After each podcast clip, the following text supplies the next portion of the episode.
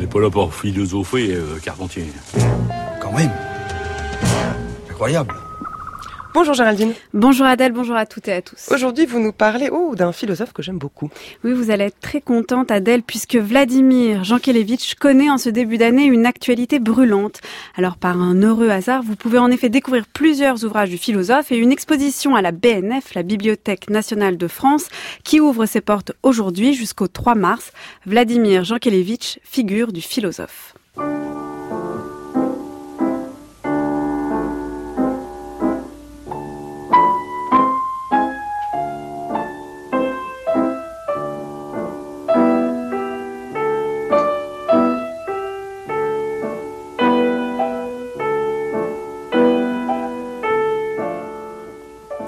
Jean Kelevitch interprétant un extrait en 1971 de trois morceaux en forme de poire d'Éric Satie, comme on vient de l'entendre, des manuscrits de son traité des vertus ou de Nocturne, des photographies, des documents d'époque ou des enregistrements audio. C'est tout ce que vous pourrez voir du philosophe si vous allez à l'exposition de la BNF. Des origines familiales et des années de formation à ces grands manuscrits, en passant par la Seconde Guerre mondiale, l'enseignement et la musique, c'est toute une vie de l'esprit que vous pourrez donc apercevoir. Et puis c'est aussi l'occasion pour nous de nous demander mais au fond, que veut-on voir et apercevoir d'un philosophe et que peut-on montrer, exposer d'une pensée? De la forme de l'écriture aux intonations d'une voix, des contours d'un visage à un engagement entier dans l'histoire, que racontent toutes ces traces d'une philosophie? Qu'apportent autrement dit ces documents, ces témoignages, ces images aux gestes de Jean Kelevitch Comment éclaire-t-il le geste profondément mystérieux de sa pensée?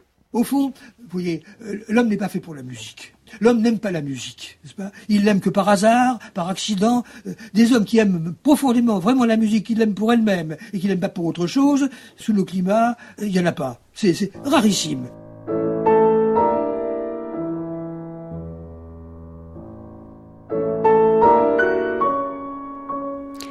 Fauré, Liszt, Ravel, mais aussi Debussy, Jean Kelevitch semble faire partie de ces hommes rarissimes qui aiment la musique pour elle-même. Dans son livre Debussy et le mystère de l'instant, qui reparaît aux éditions Plomb, Jean Kelevitch distingue le secret du mystère. Le secret, c'est ce que l'on ne sait pas, mais qui est cependant connu de quelques-uns. C'est ce qui fait la différence entre ceux qui ne le connaissent pas et les quelques initiés qui le connaissent. Alors que le mystère, eh bien, c'est l'inconnu en soi, ce qui unit les hommes dans une commune humilité. Le mystère, c'est par exemple la mort, le plaisir ou la musique. Le mystère est la chose de la musique, nous dit ainsi Jean Kelevitch.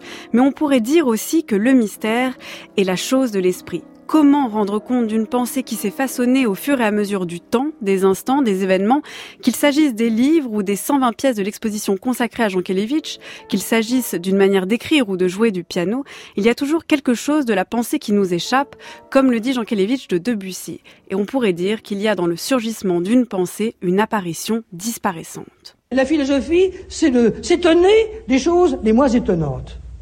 S'étonner d'une chose étonnante, il n'y a pas besoin de philosophie pour ça. Pas une comète passe dans la salle, une soucoupe volante, enfin la montagne Sainte-Geneviève a une éruption volcanique, c'est étonnant, n'est-ce pas? Donc euh, c'est pas un étonnement philosophique. Mais par contre, s'étonner de vivre, mademoiselle, s'étonner de vivre, c'est la philosophie même.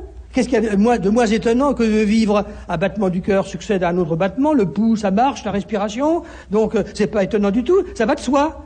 Alors un philosophe est un être bizarre qui s'étonne de ces choses-là.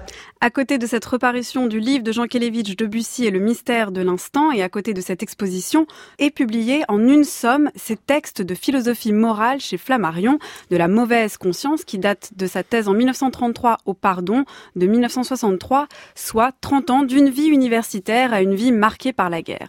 Eh bien, ce sont aussi 30 ans de musique et de philosophie consacrés à l'étonnement, au paradoxe de ce qui semble évident, d'apparitions disparaissantes et de ce que Jean Kelevitch appelle les problèmes limites, les insaisissables, les ineffables, les presque rien et les je ne sais quoi, les présences, absences, telles la mort qui nous hante mais n'est pas là, telle la musique qui se fait entendre sans nous parler. Et peut-être est-ce là la réponse à notre question, que veut-on voir et que peut-on exposer d'une philosophie? Eh bien tout ce qui nous rappelle sa présence, sa forme, son style et par là même son absence, son impossible explication, sa raison d'être. La pensée est là, alors autant la lire et la voir. Merci Géraldine, quelle que soit la raison de cette actualité Jankélévitch, on s'en réjouit. Et on peut se réjouir en allant à l'exposition Vladimir Jankélévitch, figure du philosophe, c'est à la BNF jusqu'au 3 mars, dès aujourd'hui, et puis Debussy et le mystère de l'instant chez Plomb, et Philosophie morale de Jankélévitch chez Flammarion. Autant d'informations que nous mettrons en ligne sur le site du journal de la philo.